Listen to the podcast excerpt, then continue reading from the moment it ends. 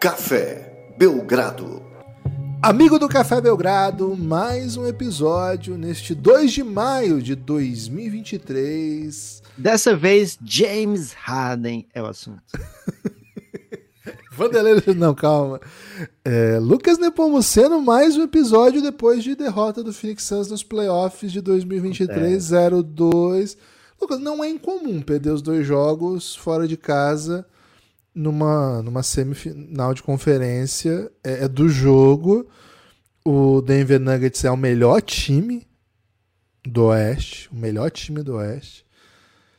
Então, assim, 0-2 não tem motivo nenhum para decretar fracasso. Aliás, nenhum tipo de derrota, por mais humilhante que ela seja, decreta nenhum tipo de fracasso. A gente aprendeu recentemente.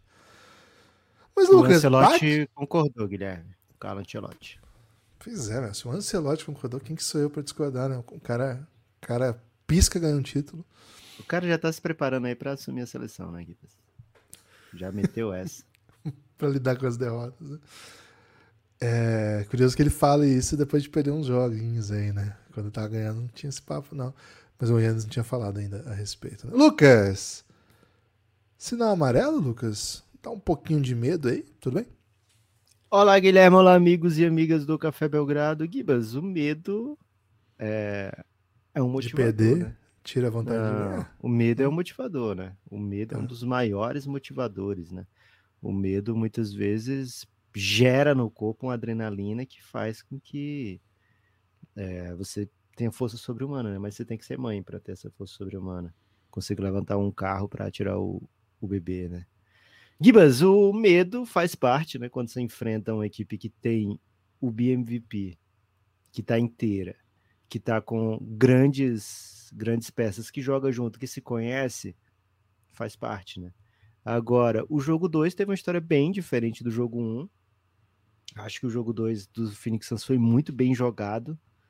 É, aliás, curioso, né? Que eu tô defendendo duas equipes que perderam hoje aqui como, como equipes que, que fizeram um bom papel, né? Imagina então quem venceu, né? Mas o, o time do Phoenix Suns fez um bom jogo, se colocou em, em condição de tirar né, o mando, se colocou em condição de roubar esse mando de quadra e voltar para Phoenix com um a um, mas a equipe que melhor fechou o jogo foi a equipe que tem mais familiaridade, a equipe que estava inteira, a equipe que jogava em casa, a equipe que tinha o BMVP. Então, aliás, Guilherme, tô a partir de agora eu vou chamar o, o Jokic no restante dessa série de Bibola de Ouro, né? Que é um apelido aqui de um jornalista é, cearense que, de rádio, que ele ganhou o prêmio de melhor radialista, acho, duas vezes, e ele é chamado de Bibola de Ouro. E poucas vezes eu tenho a oportunidade de falar tantas vezes BMVP, né? Então eu vou falar Bibola de Ouro, que eu tenho ainda menos oportunidades. Então você enfrenta o Bibola de Ouro, jogando em. Cara, eu vou perder toda vida que eu falar. É bom, hein? você enfrenta o Bibola de Ouro, jogando Gostei em casa. É, e assim, você não tem um matchup para ele. Ninguém tem um matchup para ele, né? É, então, se você não executar perfeitamente o seu plano de jogo, se você não executar nos momentos finais da partida, ele vai te esmagar, né? Aliás, o jogo que o Minnesota vence na série anterior, o Denver estava perdendo de mil pontos e o Jokic falou: peraí, pô, subi bola de ouro. E aí fez, acho que 12 ou 13 pontos seguidos, ou pontos dele, ou assistências dele, imparável, e teve o lance livre para acabar com a partida naquele momento, né? Não venceu, o jogo foi para prorrogação, e o Minnesota escapou com vida daquela partida. É, mas esse é o nível do, do Jokic, né? A qualquer momento ele vai dominar a partida e vai e vai esmagar a sua equipe agora. Tem muita coisa para falar desse jogo, viu, Guilherme? Tem, quero saber até de você aí por onde queres começar, porque tanto Denver contra o, o Phoenix mostraram uma certa inventividade nesse jogo 2 e também viram os dois saem dessa partida dizendo, cara, é, tem um espaço para melhor aqui, né? É, acho que tem uma, uma preocupação de a gente saber como é que vem Chris Paul. É... Saiu algum boletim já, Lucas? Giba, saiu da Maria Alice. Maria Alice amanhã, quarta-feira, vai receber prêmio na escola. É verdade isso. O boletim dela é, entrou no top 3. É o top 3 que da isso, série. Velho? Então, esse boletim aí saiu e saiu boletim de sucesso, né? O boletim que eu mais gosto dessa semana, pelo menos. Mas o do Chris Paul ainda não, mas, pô, virilha, a, a virilha do Chris Paul vai precisar de muitos cuidados aí, né? E é curioso, né, Guilherme? Porque o que a gente mais viu nesses playoffs, ou pelo menos o que a gente muito viu nesse playoff, foi soco no pênis, né?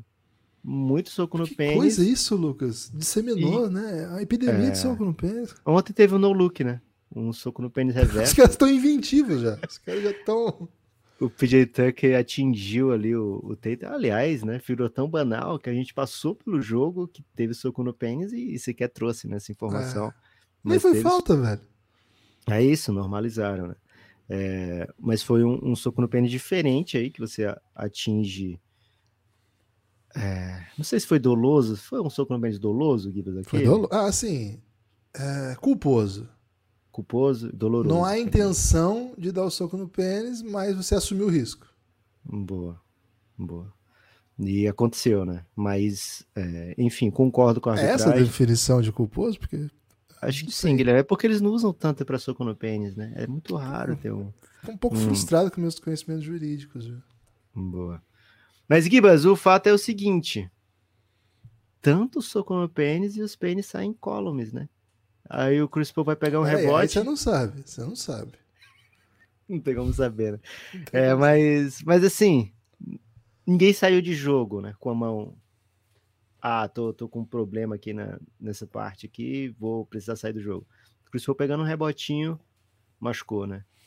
É, e ficou fora do restante da partida. E, cara, isso faz uma diferença danada no, no Phoenix Suns.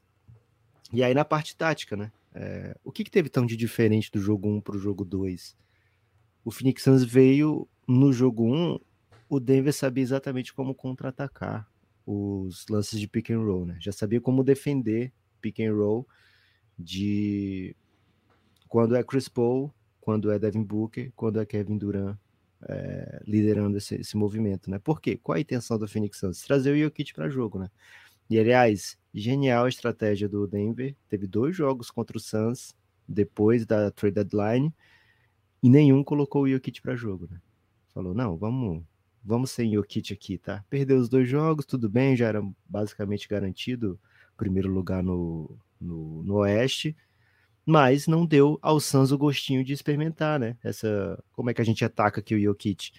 E no jogo 1, aliás, nos raros momentos aqui de, de que taticamente eu me alinho com algum técnico da NBA, né, Guilherme? Porque eu falei, pô, acho que o Denver vai trazer um terceiro jogador para esse pick and roll, né? Não vai deixar o, o Suns atacar o Jokic é, o tempo todo. E, cara, o Denver fez isso congestiona ali toda a vida que Devin Booker ou Kevin Durant tentam acionar o, Chris Paul, o Jokic na defesa, mas quando é o Chris Paul, que aí ele, o Chris Paul vai ter a seu dispor passes para Devin Booker ou Kevin Durant, e ou Kevin Durant, né? O Chris Paul tem esses passes, tem dois para passar essa bola, o Denver marca diferente, o Denver marca o drop do, com o Jokic, porque sabe que o Chris Paul não vai bater para dentro, que o Chris Paul não vai agredir o Jokic, então por um lado, é, dá ao Denver a oportunidade de marcar só com dois, o pick and roll, quando é o Chris Paul que está tomando as rédeas. Por outro lado, dá ao Phoenix Suns, é, primeiro, o mid-range do Chris Paul. Segundo, um descanso para Devin Booker e Kevin Durant de, ter necessidade de criar o tempo todo. E terceiro, dá para o DeAndre Ayton um parceiro para o crime, né? Alguém que consiga colocar o DeAndre Ayton em posição de pontuar, é, porque a gente viu isso na, na, reta final da partida, o Jokic estava marcando o Kog, né? Ele não estava mais marcando o Ayton. Não precisava no pick and roll é, trazer o Ayton para o pick and roll, trazia o Okog. Ele é menos agressivo, ele é menos uma ameaça para o Jokic, né? Então o Jokic e o marcador do Booker e o marcador do Kevin Durant podem fazer essa dobra mais agressiva, né? no, no ball handler e deixar o Okogi com um pouco mais de liberdade, né? Quando é o Chris Paul que tá no, no, no leme ali, o Denver marca um pouquinho diferente. Então, assim, não ter o Chris Paul machuca muito o Phoenix Suns além dos pontos do Chris Paul, né? Afeta muito a maneira do Phoenix Suns jogar. Mas o que o Denver fez defensivamente foi muito esperto, né? É, quando é o Chris Paul é, com bola drop do Jokic, ele vai marcar lá embaixo da cesta, é, e vai dar o mid-range para o DeAndre Ayton, vai dar o mid-range para o Chris Paul. Quando é Devin Booker ou Kevin Durant, o Denver defende diferente, o Denver trai, traz mais alguém para marcação e aí deixa, ah, você quer a bola de três do Kog? Quer a bola de três do Torrey Craig? Quer a bola de três do Cameron Payne? Quer a bola de três do Ishan Wainwright? Tudo bem, eu te dou, né? Então, o Phoenix Suns estava de alguma forma preparado para isso, então muitas vezes era o, o Devin Booker que ia nessa jogada o Kevin Durant ficava do lado oposto da quadra e o Devin Booker fazia esse passe que cruzava a quadra inteira. Ele tem esse passe, é um passe muito difícil de fazer, mas ele tem, e isso causou problemas para a defesa do Denver muitas vezes.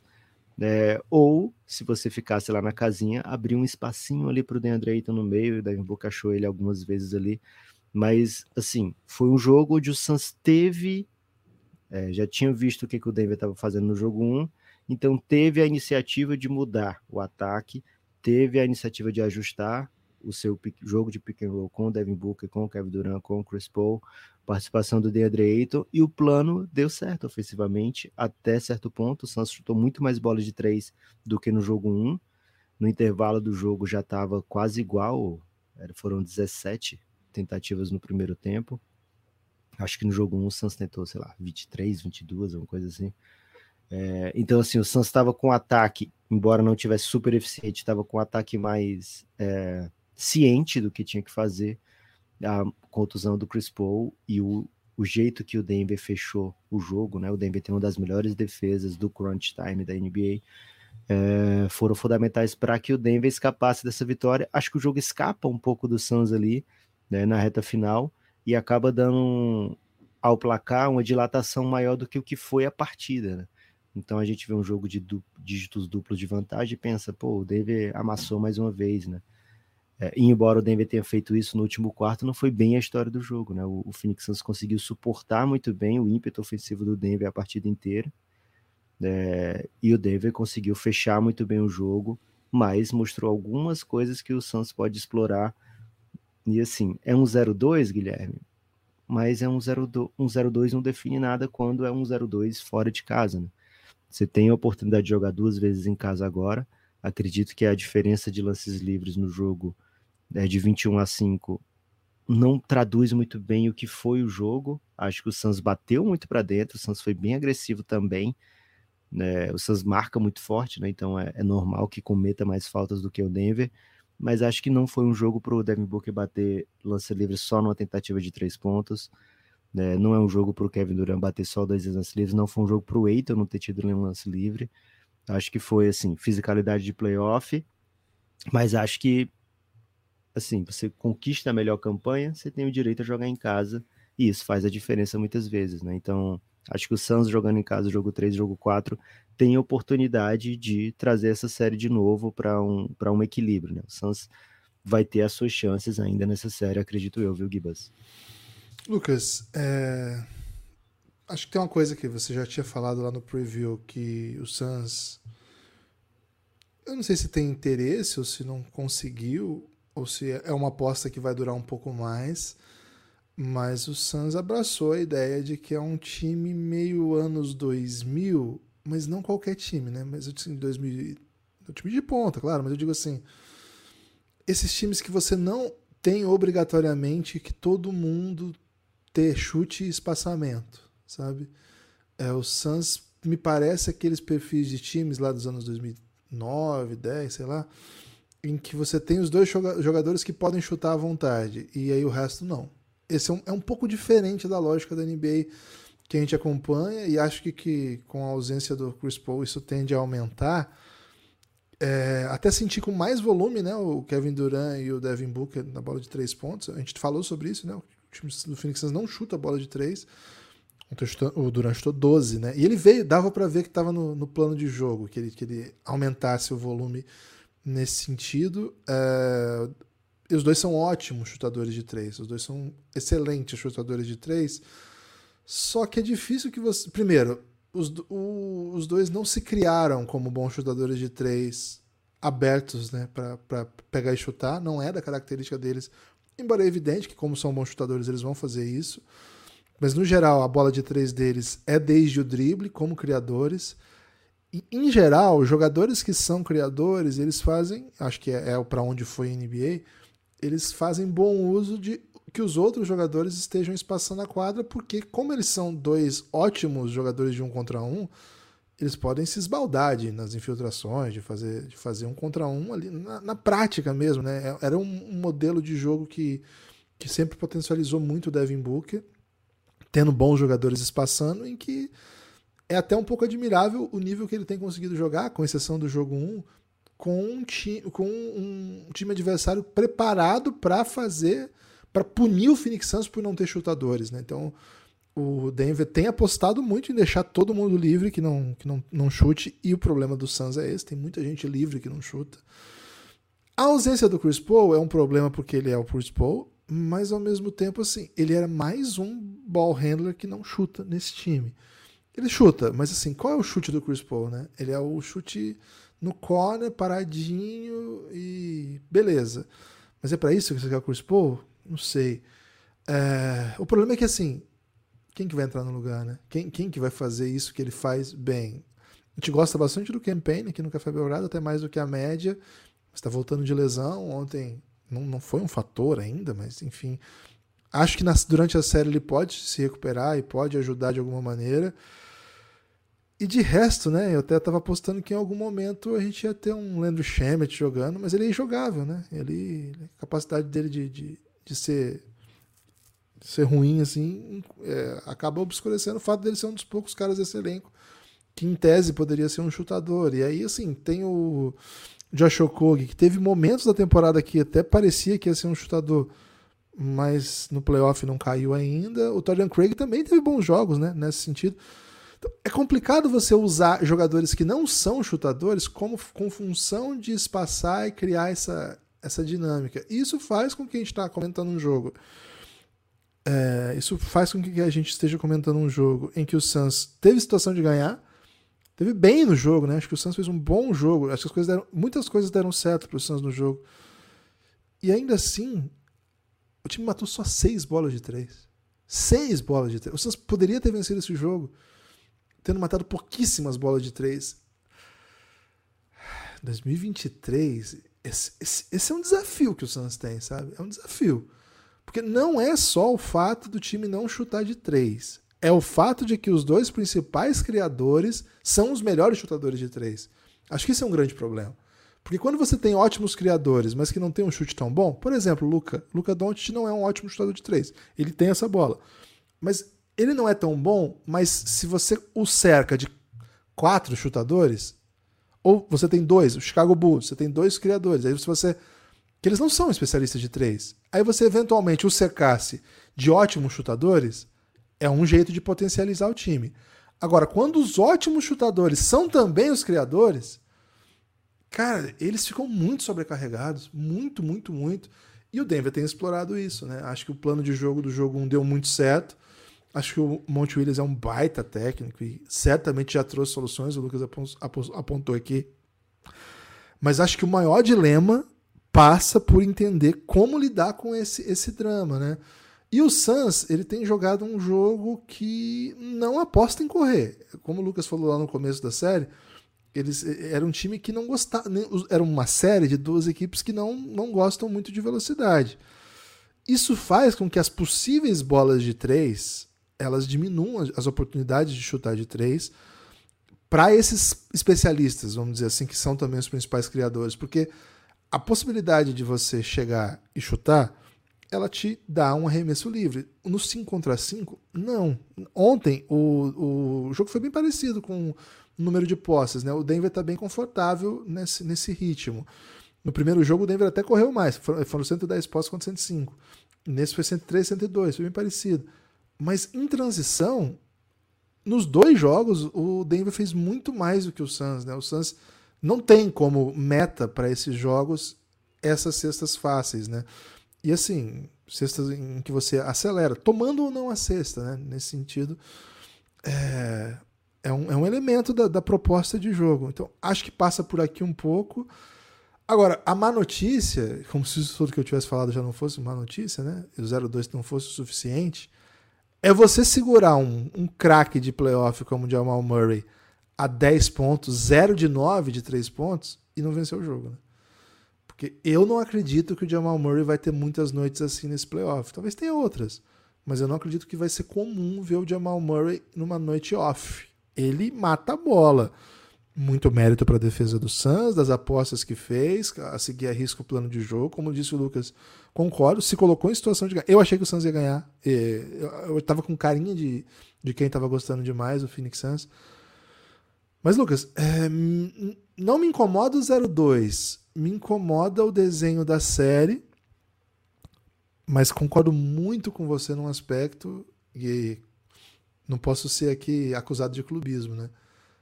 Vai ter muita falta que o juiz vai dar em Phoenix que não deu em Denver. Vai ter muito. E é, é do jogo, é assim. Na série contra o, na série do Kings foi assim contra o Golden State. Na série do Lakers contra o Memphis foi assim. A arbitragem da NBA tem essa característica, ela permite um pouco mais de contato para o time da casa. Sim, eu não sei se é natural, se é o estilo, se é a gritaria que faz com que os caras fiquem muito pressionados. Enfim, é do jogo. Então acho que isso vai colocar o Suns em condição de, de de conseguir ferir mais o Denver dentro do plano de jogo que ele propõe. Mas assim, é... tô incomodado com o Phoenix Suns, tô incomodado porque sei, inclusive, Lucas, que a alegria do Nepopop nesse podcast depende muito do Phoenix Suns também, né? Porque se você chegar aqui, pô, se, se meter um 03, como é que a gente vai fazer programa, velho? Aqui não é Cruzeiro Esportes, tá entendendo? Aqui não é o Renato Maurício Kibas, mas eu vou dizer uma coisa: lá. uma das grandes audiências do Café Belgrado foi o dia que o Santos tomou 50 pontos no jogo 7, né? Tá, mas é o Luca, né, velho? Aí tem o Luca envolvido. Você acha que a galera viria, viria aqui só pra rir de você pra perder, sei lá, do Denver? Não tem cara de que a galera faria isso, velho. Ok. Então o Santos que vença, né? É isso. Gibas, é... como, como diria um sábio, né? A estrada vai além do que se vê, né? É, então o Phoenix Suns ele cara, tá vivo na série, é um 0-2 ainda, ninguém ganhou fora de casa ainda. O Denver tem condições de vencer, mas o Denver na, na temporada também não foi uma super equipe de fora de casa, né? O Denver tem uma campanha negativa jogando fora de casa na temporada, 19-22. É, então, assim, o Suns tem meios de buscar, mesmo que o Chris Paul não jogue, mas é uma montanha difícil de ser subida porque você já está contando com minutos e minutos de Devin Booker e Kevin Durant, né? 40 e tantos minutos, e você quer que eles performem na reta final do jogo, né? Os caras estavam extasi é, extasiados, não, né? Estavam extenuados na reta final do jogo de ontem. E, cara, o pick and roll, tanto do Devin Booker como do, quanto do Kevin Durant, com o Okogi sendo o jogador marcado pelo, pelo Jokic, o Suns não conseguia acelerar nessa, nessa troca e acabava toda hora sendo dobrado. O Santos já passava se arrastando de quadra, né? Já passava com 16 segundos. E só tinha tempo de fazer esse pique, é, um pique super lento, sem nenhuma dinâmica. Quando ia ver, faltava 7, 8 segundos para acabar a posse e o time não tinha nada, né? Nada, nada, nada. E muitas vezes a bola na mão do Okog.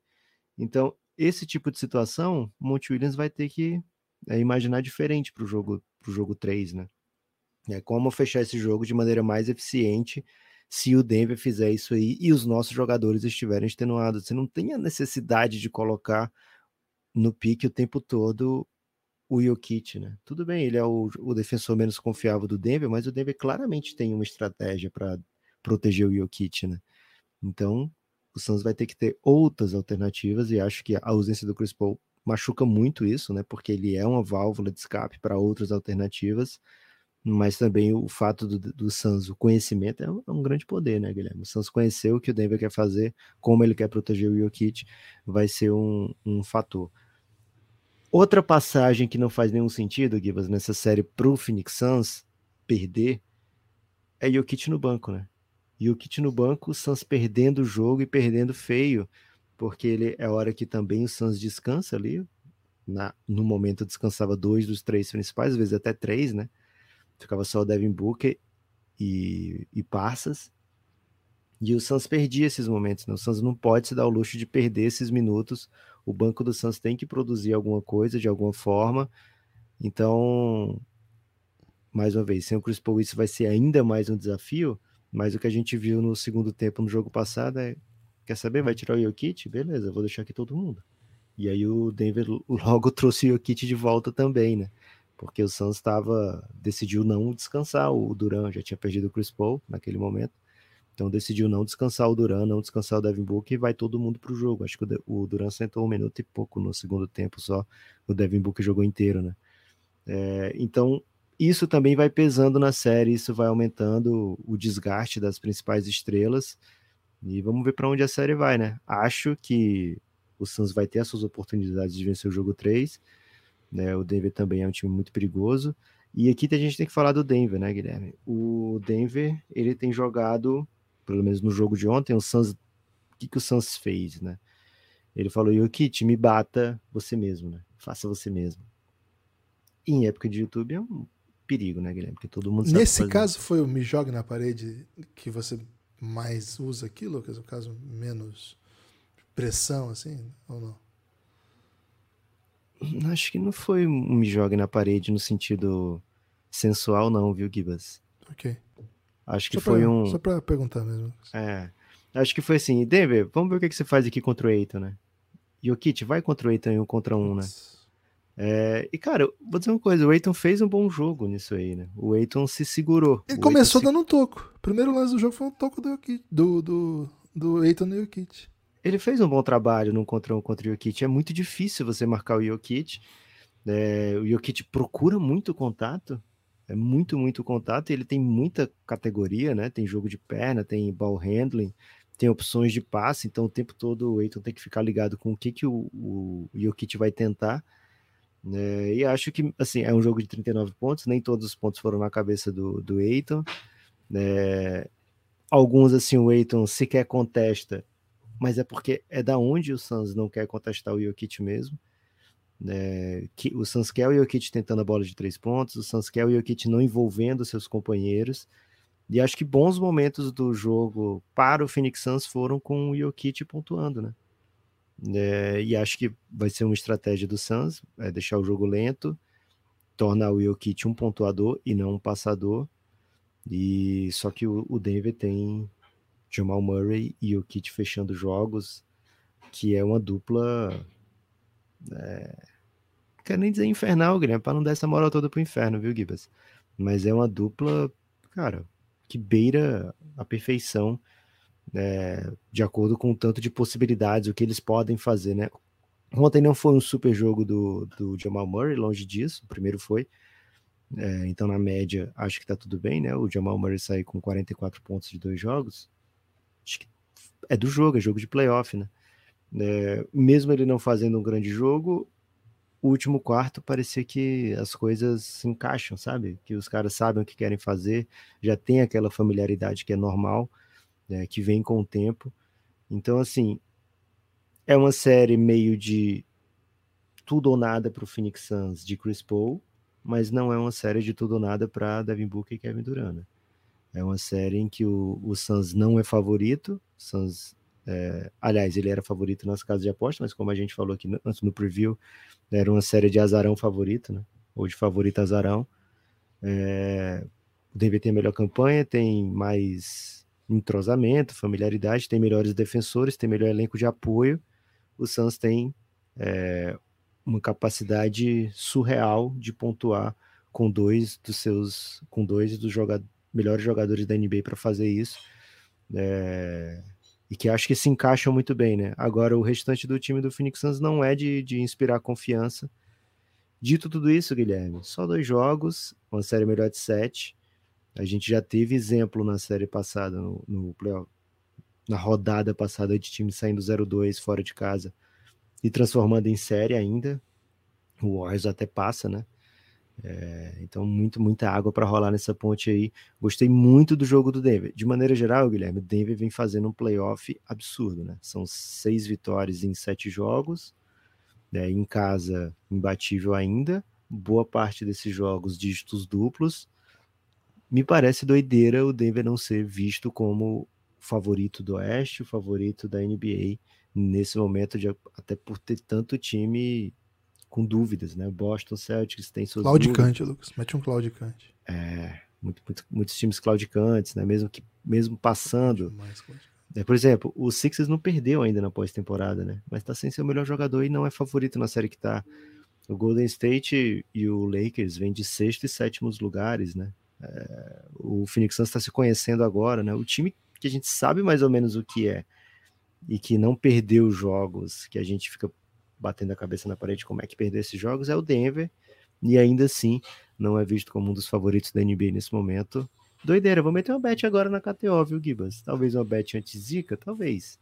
Mas uma bet que eu acho que vai ter todo o valor. Denver Nuggets pagando 5 para 1 para campeão da NBA. Agora, nesse momento, é o favorito do Oeste lá na KTO, viu, Gibas? Depois de muito tempo, o líder é o favorito. Já pensou?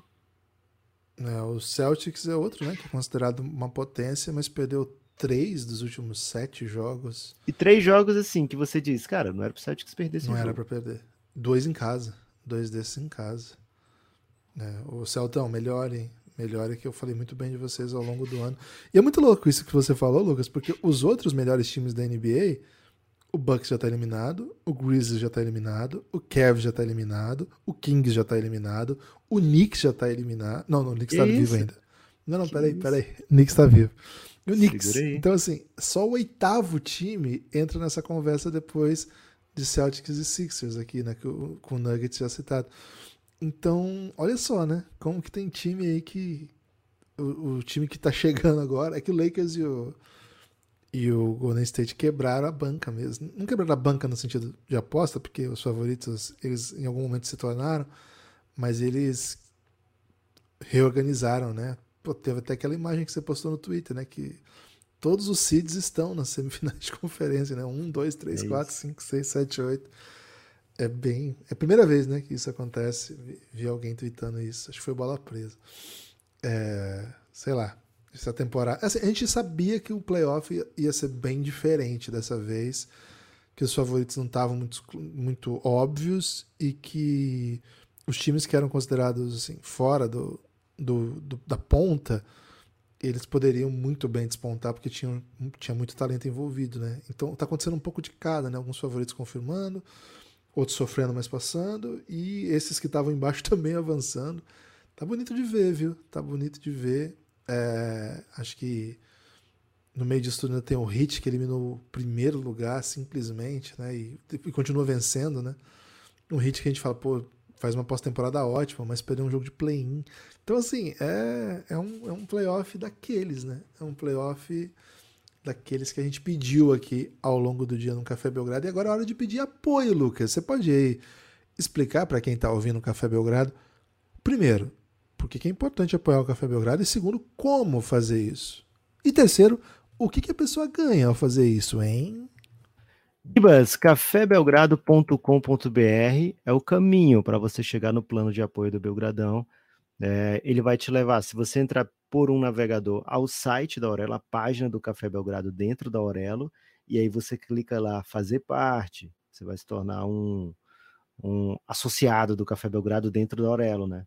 É, e se você ir do lado direito, vai ter lá apoios, né? Apoiar com 9, apoiar com 20, apoiar com 50, apoiar com 100, e o nosso sonho, né, Guilherme? Apoiar com 500, que na descrição tem. Bom, vai que, né? É, Então são essas as opções lá. Mas o plano a que a gente gente não recomenda- sabe o potencial aquisitivo do nosso ouvinte, né, Lucas? Às vezes a É pessoa está aí numa startup que vendeu para uma big tech e o cara tá milionário. É e o cara tá de boa, né? Pô, E às vezes o cara sabe. ganha em dólar. é, Pô, se o cara e ganha em dólar, ele pode estar aí sendo um bolsista aí nos Estados Unidos, já pode apoiar com 500 reais. E, tipo, o cara às vezes ganha em iene, né? É iene ou é yuan? Aquele que é tipo um milhão. E o cara já Pô, perdeu a noção do dinheiro, né? Então, É se você ganha em iene, você, você provavelmente é bilionário, né? E aí você converte para reais e 500 reais fica muito pouco, né? Você vê assim, 500, eu ganho um bilhão, porra, é fácil, né? Né, Então, tem esses planos de apoio que a gente recomenda sempre ao Belgradão Insider. Por quê? Vou explicar o porquê, Gibas. Se você apoia o Café Belgrado em qualquer plano, você tem acesso a um monte de conteúdo exclusivo do Belgradão. São muitas séries de podcast que são as nossas melhores séries, os nossos melhores episódios, que a gente faz pensando né, com muito carinho no nosso apoiador. Então tem muito conteúdo ali exclusivo para apoiador que qualquer faixa dá. Só que o apoio Belgradão Insider, ele dá o mesmo que o de 50, que o de 100, que o de 500, que é é, o acesso ao Giannis, né, que é o grupo institucional de apoio negando o nosso inimigo o sono. Atualmente tem duas vertentes desse grupo, viu, Guilherme? Uma no Telegram e no WhatsApp, quanto as coisas se estabilizam, né? Mas a tendência é que a gente fique só com o grupo do Telegram, mas por enquanto estamos em, atacando as duas frentes aí. Ontem, vitória do Telegram, viu, Gibas? Na rodada dos playoffs de ontem, mais gente no Telegram, resistência, né? É, então você entra para esse grupo e começa a interagir com, com a gente e com nossa comunidade. Gibas, prometi áudios dessa série Nuggets e Suns, ainda não entreguei muita coisa, é, mas já comecei a entregar, por exemplo, choro, né? Choro de quem está atrás. Já teve ontem também, né? Teve gente dizendo, né, Pop, calma com o coração, né? Cuidado. Um salve aí pro Bruno, que fez esse alerta. É, mas ainda vai ter áudio, viu? Estou esperando uma vitória do Phoenix Suns para mandar muitos áudios emocionados. Vai acontecer, gente, confia. É, então, cafébelgrado.com.br vai te dar esse monte de opção de planos. Se tornando um apoiador, você ganha né, acesso ao nosso conteúdo exclusivo e também, sendo insider ou superior, você vem para a nossa vida, para a nossa comunidade, para o nosso dia a dia. É onde eu quero estar com todos, viu, Gibas? Mas se você tiver como apoiar apenas o de nove reais, cara, já ajuda demais o Belgradão. cafébelgrado.com.br. Você pediu para eu falar três coisas, Gibas? Acho que eu falei duas, porque eu esqueci qual era a terceira e tá tudo bem, né? O importante agora. Não, a terceira é recompensas, né? Acho que você falou no pacote. Gibas, hum. te, te perguntar uma coisa. Por que, que até agora a gente não falou da série em nenhum episódio? Miami Heat contra New York Knicks. Tá evitando esse assunto? Não, não é isso, né? Queria só falar rapidamente, Jokic, hein? 39 pontos em 41 minutos.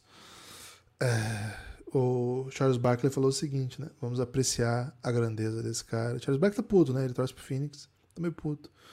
Mas, porque o Jokic tá jogando, é, existe uma expectativa enorme para o MVP que vai sair essa noite, né? Tá, tá desenhado para, foi anunciado que sairia essa noite e que seja Joel Embiid, mas o segundo lugar provavelmente vai ser o Jokic, o terceiro Yannis.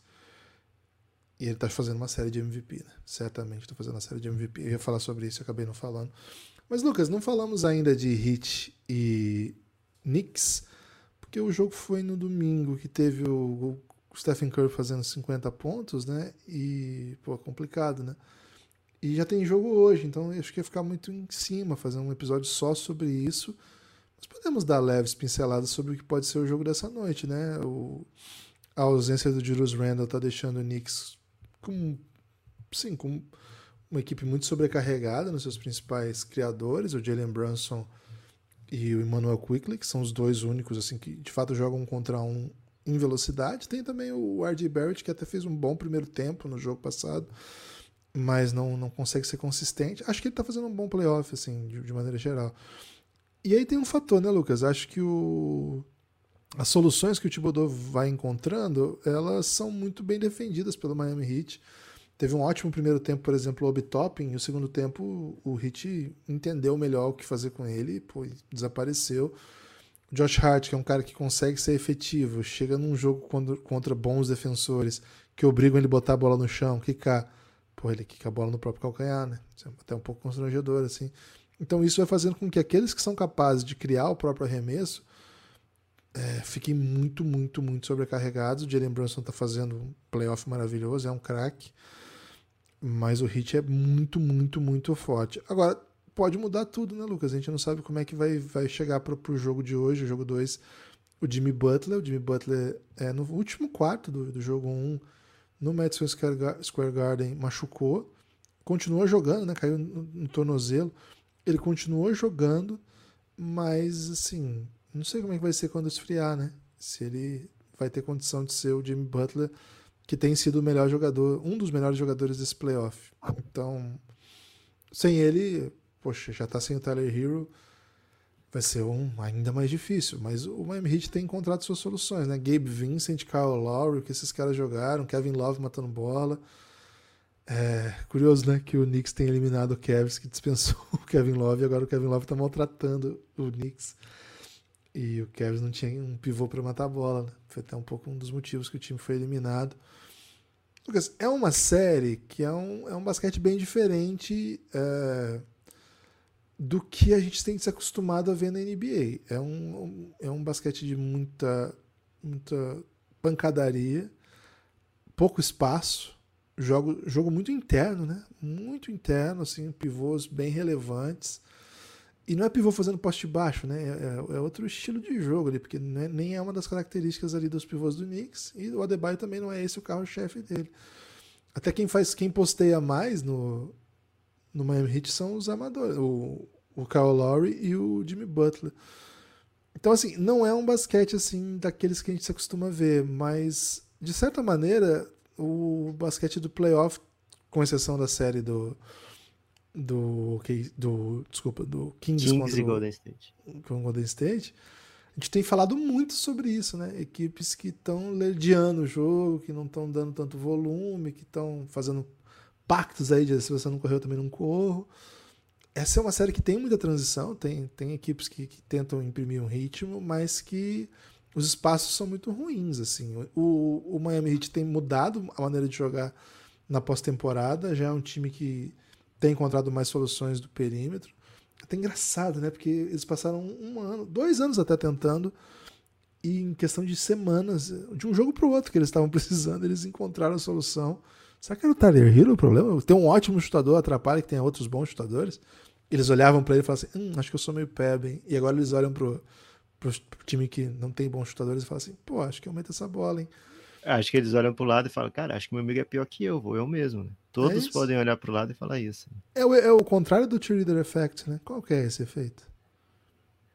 Cara, eu acho que é exatamente Amigos feios na balada? É, Pode ser.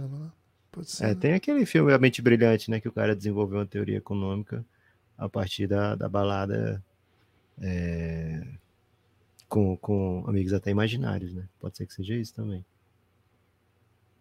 É. Não estava desenvolvendo esse ponto, né? Mas, salve pro John Nash, né? Grande matemático aí. Interpretado e pelo armador, Russell né? Crowe. Cara, o Russell Crowe é um ator aí que faz tempo que não encaixa um filmezinho bom, né? Do Russell Crowe. Ok. Gibas, mas ele pode acabar pintando aí no jogo desse do Knicks, né? Tá dando muita gente famosa aí no, no Madison Top 3, Lucas. Top 3 filme Russell Crowe. Gladiador. É ele? É, né? É, seguro, seguro. Mente Brilhante. Porra, Mente é Brilhante demais, foi, Mente Brilhante. foi o primeiro beijo com a minha esposa, assistindo Mente é Brilhante. Mesmo? Teve foi? isso? Teve. Caraca. E...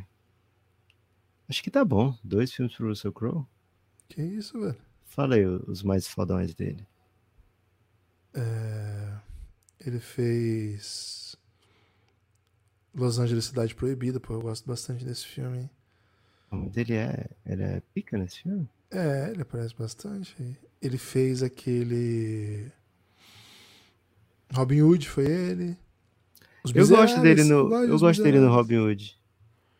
Miseráveis, eu não vou lembrar dele pelos Miseráveis, Musical. eu vou ele lembrar do vilão. Hugh Jackman. É. Ele era vilão, ele era o Javert, o inspetor. Porra, American Gangster, é esse, pô. American Gangster é bom demais. Boa, American Gangster Vou, Porra, esse aqui é bom também, Intrigas do Estado, que é com o Ben Affleck. Intrigas do Estado é que o Ben Affleck é. É o que fica aquela, tipo, rede de mentiras, assim. É, é, é isso mesmo. Porra, é bom esse filme. Ele faz bons filmes, hein? Ele faz, Mas ele, ele, ele faz, parece ele faz melhor. filme de locadora. É, eu tô sentindo que ele é melhor assim, quando tem alguém foda com ele, sabe? Meu Michael Bridges. Pode ser. Boa. Mas Pô, Informante foi com ele também, velho. Alpatino e Russell Crowe. Cara, ele é o, o sidekick perfeito, né? É isso. A não ser no Gladiador, né? A não ser que ele seja é. Maximus. Boa. Mas o, o, o, Imperador é bem famoso nesse filme também, né? Tipo, você odeia bem o Imperador mais do que você gosta do Gladiador, eu acho. É isso. Gibas, vou te falar o seguinte aqui, viu? Ok. Miami Heat abre 1 a 0 o mesmo caminho da, da série passada, né? É, também abriu 1 a 0 no primeiro jogo lá contra o Milwaukee. Mas mais do que isso, velho. O Miami expõe o Knicks de uma maneira. Não é assim, nossa, o Knicks não jogou nada. Não é isso. Mas expõe que tinha maneiras de, de maltratar o Knicks que fica meio indefensável que o Kevin já tenha dado voto de confiança pro JB Bickerstaff para a próxima temporada, velho. Espera um tempo, velho, vê o que, que o, se o Knicks é isso tudo mesmo, antes de sair dizendo, não, tamo bem, né, vamos ficar com o JB. Porra, eu preferia outro nome ali no, no Cleveland Cavaliers para a próxima temporada, mas parece que eles vão ficar mesmo com o JB Bickerstaff. E vai ficar feio, viu? Vai ficar feio, porque é um ano, um ano a mais ali que você poderia ter dado para um técnico melhor. Enfim. Gibas, o Miami abriu 1 a 0 não adianta falar tanto desse jogo agora, que vai ter já já o jogo 2, mas que pós-temporada do Miami, né? Seis jogos, cinco vitórias, sendo muitos desses jogos fora de casa, né? Acho que foram quatro jogos fora de casa, jogaram só duas em Miami. Que time, viu, Guilherme? Que time, que elenco. E um subplot dessa série é que o técnico do Jimmy Butler naquele infame treino, né? Era o Tom Thibodeau, né? Aquele treino que o, o no Minnesota Timberwolves ainda que o Jimmy Butler fala, não, vou jogar com os pé rapados aqui da G-League e vou ganhar do Higgins, do Towns e quem mais você botar aí, né? Era o Thibodeau o técnico, ele que permitiu esse tipo de ambiente aí, é, bem saudável que teve por lá. Então... Não, e não só, né? O Thibodeau é o técnico que trouxe o Jimmy pra NBA mesmo, né? Ele era Isso. o técnico do Bulls, o... foi buscar o Jimmy Butler, desenvolveu o Jimmy Butler. É... Uma relação longa aí que talvez tenha explicado o fato do Knicks não atacar o Jimmy Butler é, pulando igual um Saci Pererê dentro de quadra, né? Reta final é do jogo, o time precisando pontuar, Jimmy Butler manco em quadra. Cara, tem uma jogada que o RJ Barrett recebe marcado pelo Jimmy Butler e fala: Não, não, eu quero uma troca aqui. o Miami fica muito feliz, velho, e dá a troca. Será que não é porque ele pensa assim, pô, Jimmy Butler mancando ou o. Era o Lowry. O Lowry jogou muito. Acho que ah, até roubou a bola do, do RJ Barrett nesse lance, talvez. Aí não. Mas é isso. Lucas, tem destaque final? Meu destaque final, Guilherme, vai para a galera lá do Giannis, o grupo institucional de apoio negando o nosso Do Zap ou do Telegram? do Telegram. Vai pro Telegram dessa vez. Um salve para todo mundo lá do, do WhatsApp, mas vem pro Telegram, gente, que lá tem um cheirinho de, de, de habitualidade, sabe? Tem um cheirinho de nossa casa, né? É... Agora sim, né? Se o Telegram continuar sendo otário e sair do ar, aí o WhatsApp vai ter um cheirinho de nossa casa tranquilamente. Né? Muito divertido é ter vocês com a gente, né? cafébelgrado.com.br, se torne um apoiador insider. Guilherme, em breve, muito em breve, episódio de perguntas e respostas, versão playoffs com a galera do Giannis. Então, vai entrando lá que vai dar bom demais. Lucas, meu destaque final é que é... o Brooklyn Nets demitiu o Thiago Splitter, hein? Fiquei chateado aí. Não vamos ter brasa mais no Brooklyn Nets. O técnico Jack Vaughn que assumiu durante a temporada, não havia feito nenhuma modificação na comissão técnica assim que assumiu. O Splitter era auxiliar técnico e agora ele está trazendo os caras dele, né? E aí o Popovich faça seu trabalho, né? É isso, esperar o Pop levar o Splitter lá pro Spurs. Cara, o que não falta é gente do Spurs em todos os times da NBA para dar uma oportunidade aí pro Splitter de algum jeito, né? Porque o Spurs espalhou jogador, é, treinador, dirigente para todos os times da NBA. Espero que um deles aí. Porque nós já temos o Leandrinho, né? Que, que é o assistente técnico do, do Sacramento Kings, e tem o Varejão, que ele é uma espécie de consultor internacional, representante, embaixador do, do Tem gente Cavaliers, no Denver né? também. Então, mas aí eu digo assim, os ex-jogadores, né? Boa. No Brasil tem, tem, tem outros profissionais, mas ex-jogadores atuando na NBA é, são esses dois, né? Então seria legal se a gente tivesse aí também o Thiago continuando lá. Valeu! Espalhem por aí que vocês ouvem o café, mas espalha mesmo. Espalha agora. Valeu? Forte abraço e até a próxima.